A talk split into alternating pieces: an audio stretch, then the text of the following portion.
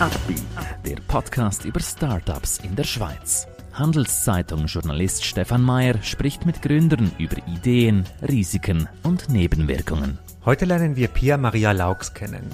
Mit Shara Look will sie das Modebusiness nachhaltiger machen. Sie wollen selber eine Firma gründen? Warum nicht? Dafür brauchen sie aber starke Partner. Einer davon ist die Credit Suisse. Mehr Informationen unter credit-swiss.com/Unternehmer. Wir begrüßen heute bei uns Pia Maria Laux. Sie ist die Gründerin von Share a Look. Herzlich willkommen. Dankeschön, freut mich hier zu sein. Pia, erklär uns doch mal ganz kurz am Anfang, wer seid ihr, wo seid ihr zu Hause, wie viele Kollegen und Kolleginnen hast du? Also Share a Look, wir sind ein äh, sehr junges Team oder sehr junges Startup. Wir sind äh, zwei Gründerinnen hier in Zürich, zusammen mit noch einer Junior Marketing Managerin und einer neuen Praktikantin gerade frisch, auch im Bereich eher Marketing und Content Creation. Dann haben wir ein Team von fünf Entwicklern in Brasilien, äh, weil meine Co-Founderin Natalia ist Brasilianerin und ihre Familie ist so aus der IT-Branche und deswegen hat das ganz gut gepasst äh, und die arbeiten praktisch remote. Genau, und wir haben jetzt in, äh, gerade in Zürich Vidicon die Modeleiboutique Kleid übernommen auch. Das heißt, da findet man uns eigentlich meistens äh, mit all den Kleidern und Outfits. Und euer System ist ja, dass man praktisch einen Look sich ausleihen kann. Genau. Wie kamst du dieser Idee? Ähm, also ich habe früher mal, so 2014, in einem ähm, Startup in den Niederlanden gearbeitet, ähm, meine Bachelorarbeit da gemacht für das Startup und die haben, ähm, es war ein verrückter Holländer und er wollte Jeans leasen. Das heißt nicht sie verkaufen, sondern man zahlt jeden Monat fünf ähm, Euro dort, um diese Jeans zu tragen. Und das Ganze beruhte halt auf der Idee von der Kreislaufwirtschaft. Also, dass man eigentlich Dinge nur nutzt und wiederverwertet und wiederverwertet und wiederverwertet, wiederverwertet und eigentlich nicht einfach was kauft und wegschmeißt. Und ich fand das immer sehr genial, aber irgendwie war weder die Welt richtig reif vor fünf, sechs Jahren noch ich. ne? War da irgendwie so, so gerade 23 und ähm, habe dann gedacht, okay, ich mache erstmal noch ein bisschen Corporate Experience ähm, und dachte dann, jetzt, wo es auch in der Schweiz aufkam, die ganzen Initiativen, perfekt. Äh, jetzt geht's los mit ähm, Fashion Sharing eigentlich. Ihr habt ja ein recht, äh, sage ich jetzt mal, nicht theoretisches Konstrukt dahinter, aber ihr habt schon ein bisschen eine Ideologie. Ne? Mhm. Es geht ein bisschen gegen dieses Fast Fashion System. Vielleicht klärst du uns da ein bisschen auf. Oh, genau. Also es ist so, dass es gibt, ähm, das heißt das Butterfly Modell. Ähm, das kann man ganz gut auch googeln. Das ist von der Ellen MacArthur Foundation auch sehr gut erklärt.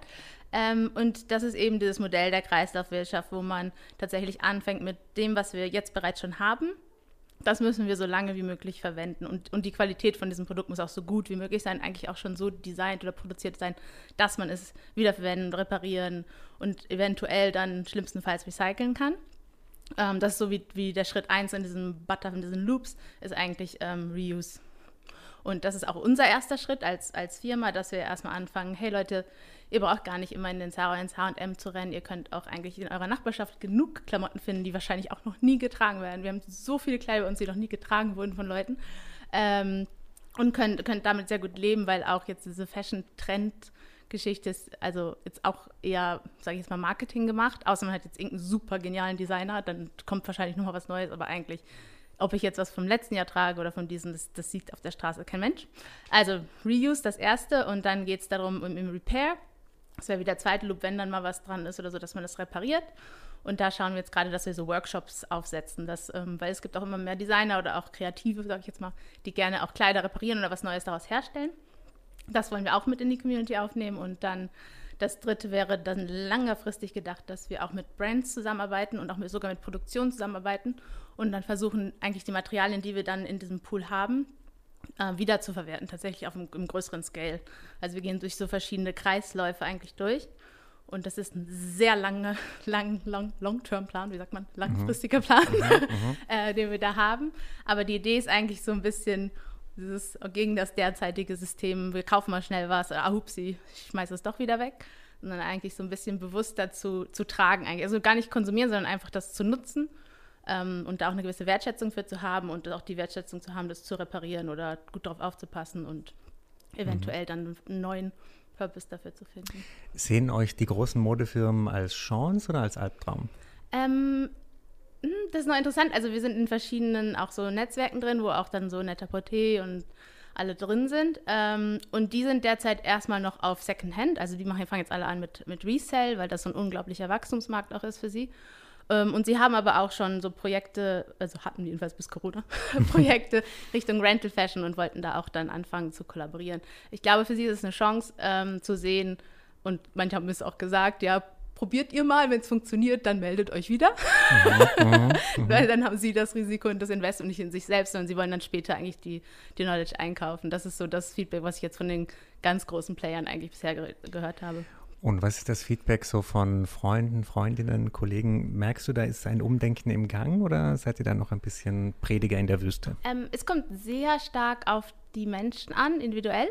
Ähm, beziehungsweise vielleicht nicht so individuell, vielleicht eher Segment. Mhm. also ähm, wenn ich jetzt äh, Zürich Vidicon eigentlich die Umgebung nehme, hat man schon sehr oft ein bisschen die bewussteren, ähm, also die auch in einem Bioladen um die Ecke einkaufen etc., die schon, schon das Wissen haben und auch sogar wirklich googeln Modeleien oder Mode tauschen etc. Und die kommen dann zu uns, ja, wir haben das gesehen, mega cool, das macht so viel Sinn. Und auch gerade jetzt nach Corona meinten voll viele, ja, warum kaufe ich eigentlich die ganze Zeit Sachen? Ich habe halt so viel Zeugs zu Hause, wie ich gerade merke. Ähm, es macht mega Sinn. Und dann hast du Leute, denen, denen es aber mega wichtig noch ist, dass sie Besitz haben. Also, dass, dass man auch zeigt, dass es einem selbst gehört. Und das sind halt einfach so verschiedene, würde ich sagen, verschiedene Wertesysteme auch. Ähm, das ist auch okay. Mhm. Ähm, und für, für die zweite Gruppe, die vielleicht eher auf das Prestige etc. ist, ähm, ist das vielleicht etwas, was, was dann später kommt, wenn es vielleicht mal cool wird, generell und bekannt, dass man eigentlich Mode auch leihen oder mieten kann. Seit Corona braucht man ja Büro-Outfits auch viel weniger. Ne? Merkt, merkt ihr da irgendwie einen Schub? Ähm, ja, also was wir vor allem gemerkt haben, ist ja dadurch, dass ähm, die ganzen Hochzeiten ausgefallen sind im April. Das mhm. haben wir, das haben wir wirklich gemerkt. Die Office-Geschichte nicht so sehr, weil, weil Office noch nicht so ein starkes Segment ist. Ähm, Office wäre eher was, wo wir dann tatsächlich mehr in, in so einen Automation-Modus reinkommen müssen, dass wir es praktisch wie nach Hause liefern. Da sind wir noch nicht. Mhm. äh, aber bei, bei der Bride, also bei der Brautmode haben wir es sehr stark gemerkt. Ähm, aber es kommt jetzt, Gott sei Dank, wie doppelt zurück. Sehr kurzfristig sind jetzt immer den ganzen Tag immer Anrufe. Ah, ihr macht doch, habt doch so Kleider für Hochzeiten. Wir machen jetzt doch eine Hochzeit. äh, schnell nächste Woche am See. Und dann ist so, okay, mhm. kommt alle her. Ähm, das war eigentlich das, was, was uns weggebrochen ist. So diese Hauptsaison ist eigentlich tatsächlich so Bridal Wear. Mhm. Kann dieses Kleiderlein eigentlich auch richtig teuer werden? Ähm, für wen? also für den Kunden? für den Kunden. Mm, es kommt ja darauf an, wie man es macht. Also wir haben es so, dass man, ähm, man kann pro Tag ausleihen, auch über die Plattform, auch Fairline tatsächlich. Auch du kannst auch dein eigenes Profil auf sharelook.com machen und es dann Fairline. Ähm, aber wir haben auch eine Mitgliedschaft. Das heißt, du zahlst 60 Franken im Monat für die Boutique und kannst einfach das wie deinen Kleiderschrank nutzen. Ah, das, das heißt, das wird dann nicht teurer für dich. Nein. Äh, ist das auch für Männer oder ist das für Frauen? Ich habe diese Woche so viele Männer am Telefon gehabt. ich muss da jetzt wirklich doch dann dran. Ich mhm. wollte eigentlich, eigentlich war, okay, wir müssen uns fokussieren. Wir fokussieren uns auf die bewussten Frauen, so als mhm. Early Adapter und gehen los. Aber ich hatte jetzt tatsächlich viele andere von Männern. Mhm. Ich glaube, ich mache so eine kleine Capsule Collection. Und wie ist das denn mit der Reinigung? Also ich, ihr verleiht viele, also die Kleider gehen durch viele Hände, sage ich jetzt mal. Genau. Also wie macht ihr das? Also ich gehe davon, also natürlich wascht ihr es, aber gibt es da besondere krasse Reinigungsvorgänge? Ähm, noch Gott sei Dank nicht, weil wir nicht, wenn wir jetzt Rent the Runway nehmen von Amerika, das ist halt ein, ein unglaubliches, ja ein Riesenunternehmen und die haben tatsächlich so diesen ganzen Reinigungsprozess für sich selber optimiert und eigene Wäscherei, ich glaube die größte Wäscherei in Amerika. So. Ähm, das haben wir noch nicht das Problem, das wird dann ein Problem vom, vom Scaling werden, beziehungsweise auch nicht, weil wir eher auf Partnerschaften setzen. Das heißt, wir sind eigentlich tatsächlich eine Plattform und jetzt diese Boutique, aber alle Dienstleistungen kommen von anderen ähm, Startups oder anderen kleinen Unternehmen. Ähm, das heißt, wir haben bei uns in der Nachbarschaft lokale eigenständige Reinigungsunternehmen, ähm, die das übernehmen. Beziehungsweise, wenn es jetzt, ähm, wenn es direkt, also wenn zum Beispiel du mir dein Outfit leist ähm, und ich es von dir leihe, dann kannst du mir auch sagen, hey, ähm, wasche es selber mit, von Hand, wasche es selber in der Waschmaschine, bringe es zur Reinigung oder gib es mir zurück, ich reinige es selber. Das sind so die Optionen, die es gibt. Super spannend. Ähm, in welchem Status würdest du jetzt äh, dein Startup sehen? Seid ihr jetzt, äh, wie ist die Stimmung bei euch momentan? Ist immer noch so euphorisch oder wie ist momentan bei euch die die Lage? Es ist so, ich glaube, es ist jetzt praktisch wie, wir sind jetzt so im zweiten Jahr drin und jetzt ist es so äh, mega euphorisch und manchmal so, oh mein Gott, es geht sowieso, mhm. also wirklich so dieses Klischee von der Achterbahnfahrt eigentlich, weil dann auch immer, weil wir halt viel auch neu entwickeln, also technisch neu entwickeln ähm, aber auch viele Projekte haben, die wir, die wir umsetzen müssen. Sorry. Ähm, und deswegen ist es dann, geht dann auch voll viel schief und dann habe ich auf einmal irgendwie so, Pia, pick up the phone, pick up the phone. so, dann, we're dying. Und ich so, okay, we're not dying. We can fix this. Also es ist so, ja. Aber es ist schon sehr euphorisch, weil wir halt auch alle, ja eher die euphorischen Typen sind. Wenn du jetzt solche Messages auf deinem Handy hast, äh, pick up the phone, we are dying, wie reagierst du? Ähm, stießt dir dann das Adrenalin? Also ich bekomme dann irgendwie Stress, Bluthochdruck. Wie ist das bei dir? äh, nicht mehr, mhm, mhm, weil ähm, wir Gott sei Dank irgendwie keine Herzchirurgen oder so sind. Also wir sind einfach ein Modestartup, das muss man auch in Perspektive setzen. Wir haben zwar einen Purpose, aber es wird tatsächlich keiner sterben, wenn wir einen Fehler machen.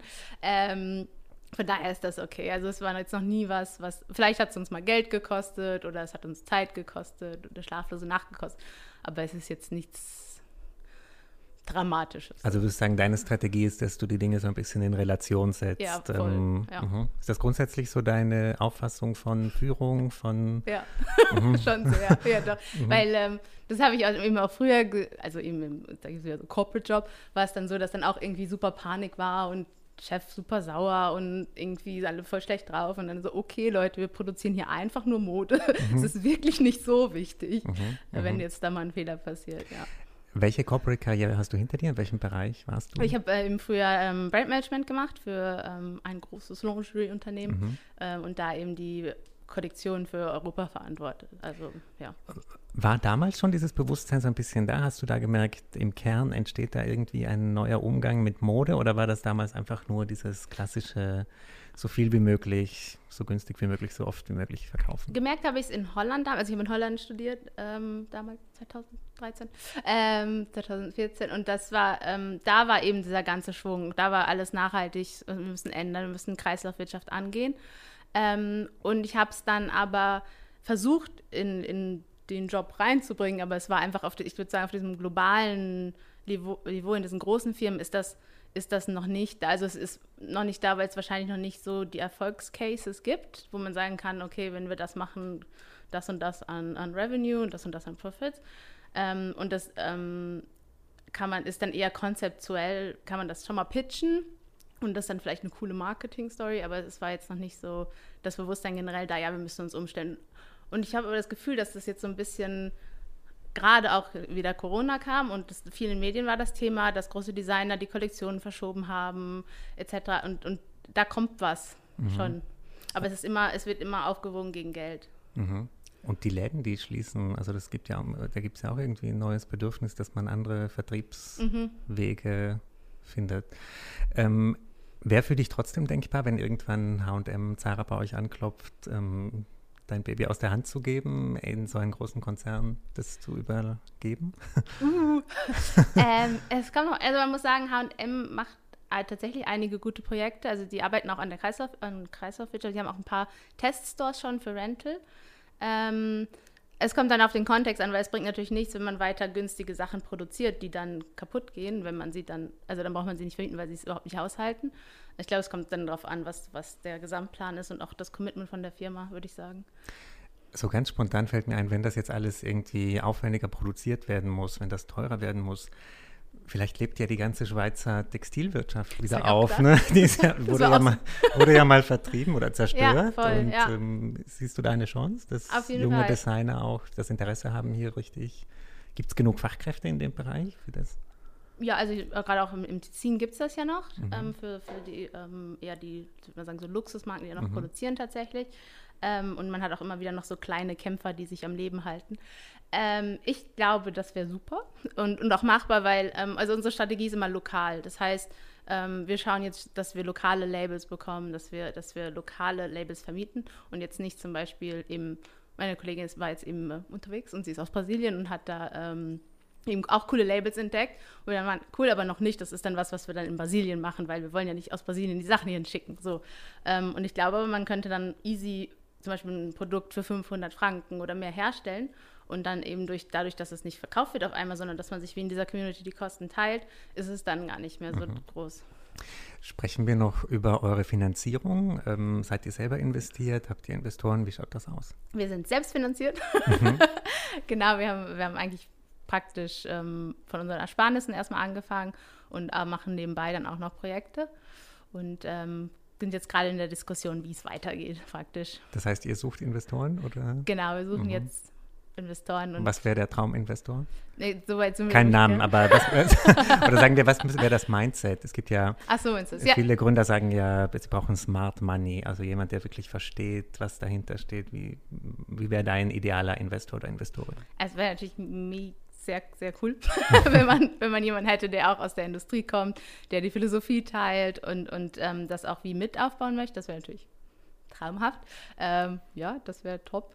Mhm, mhm, Oder auch ne, ähm, jemand, der vielleicht ein nachhaltiges Label hat und das ähm, selber ausprobieren möchte, auch mhm, in diese Richtung zu gehen. Welche Ziele habt ihr jetzt für dieses Jahr? Corona hat ja einiges durcheinander gebracht. Ähm, rechnet ihr auch mit einem tiefroten Jahr oder wie schaut das bei euch aus? Ähm, also ja, erst war es dramatisch. Mhm. also im April keine, keine Hochzeiten im, im Mai. Ähm, aber jetzt sieht es gerade wieder ganz gut aus mit, mit der Boutique auch. Die will offiziell dann im September richtig eröffnen. Ähm, von daher sind wir da sehr optimistisch, aber wir haben praktisch einen Plan für Wave 2 gemacht, weil meine Partnerin ist immer sehr am viel, sie ist immer eher die, die Zahlenfrau, ist immer okay, Case 1, 2, 3. Mhm, mhm. ähm, und ähm, von daher haben wir auch ein Worst-Case-Szenario wie schaut das, also so ungefähr, wie schaut das aus? Also wie, weil jeder muss sich jetzt ja auf diese Welle vorbereiten, irgendwann genau. zu kommen. Äh, Worst Case Szenario ist der Plan praktisch, dass ähm, also wir den Laden nicht groß aufbauen mhm. und wachsen lassen können, sondern dass der gesamte Umsatz einfach von der Boutique ausfällt, dass wir ähm, auch dann gar nicht mehr das ganze Occasional Rental, dass das auch wieder wegfällt und wir werden dann ähm, praktisch in Secondhand gehen. Mhm, mh. Das ist der Backup-Plan. Du hast vorhin gesagt, äh, deine Mitgründerin ist Zahlenmensch, sehr strukturiert. Ja. Ähm, viele, die hier waren, haben mit einem Kollegen, einer Kollegin gegründet. Ist das auf jeden Fall immer besser, als es alleine zu machen, würdest du sagen? Oder? Ah, immer weiß ich nicht. Für mich ja, mhm. weil ich bin auch, ich bin nicht so der Alleinmensch. Mhm, mhm. Einfach. Und ich brauche immer jemanden, wo ich sagen kann, hey, ist das cool, ist das nicht cool, was sollen wir machen? Und ich brauche auch jemanden, dem, dem das, dieses, äh, dem auch Geld irgendwie wichtig ist und der das Ganze strukturiert und auch darauf achtet und das mhm. auch gut argumentieren kann, weil das im Business natürlich mega wichtig auch ist. Mhm. Und deswegen glaube ich, wenn man, wenn man seine Schwächen kennt, sollte man einfach so das andere Puzzleteil finden, dass das zusammenklickt und dann mhm. ist das, glaube ich, am besten. Glaubst du, du wirst jemals wieder in einer Corporate-Struktur arbeiten oder ist Startup jetzt für dich dein Lebensmodell?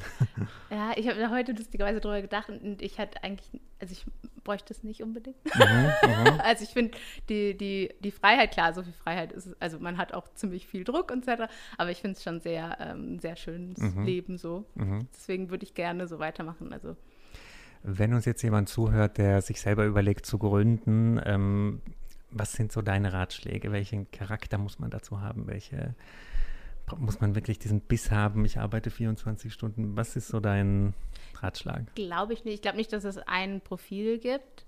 Ähm, ich habe sehr viele verschiedene, sehr gute Gründer getroffen. Ähm, ich glaube, was wichtig ist, ist, dass man tatsächlich sich die Zeit nimmt, zu überlegen, wie sehen meine nächsten eins bis drei Jahre aus, also Worst Case, Best Case und vielleicht so realistischerweise ähm, und dann für sich individuell das so angeht, dass man sich wohlfühlt. Also ich zum Beispiel habe einfach gekündigt und auf geht's, kein Einkommen und so weiter. Ähm, aber ich bin einfach der Typ, der dann mal reinspringt und dann später schaut, wo, wo komme ich raus. Ähm, aber es gibt auch Menschen, die damit überhaupt nicht klarkommen, da wäre der Stress zu viel und die würden sofort wieder aufhören. Und wenn man so jemand ist, dann sollte man sich wahrscheinlich vielleicht dann eher einen Part-Time-Job suchen, dann erstmal so langsam anfangen und dann schauen, wohin einen das führt. Ich glaube, das ist sehr individuell. Mhm. Bist du jemand, der sich extrem vernetzt, auch mit anderen Start-Upern oder bist du eher so die Einzelkämpferin, nee, sage ich jetzt mal. Mit. Mhm, ja, ja, doch. Mhm. Also wir haben jetzt auch ähm, ziemlich viele Technologien etc. bei uns, was jetzt immer mehr und mehr reinkommt und das bringt allen was. Also mhm. man lernt auch immer ganz viele neue Sachen. Von daher auf jeden Fall vernetzen. Perfekt. Dann würde ich sagen, ich wünsche euch noch ganz viel Erfolg Danke. und herzlichen Dank für deinen Besuch heute. Danke auch. Ein Podcast der Handelszeitung.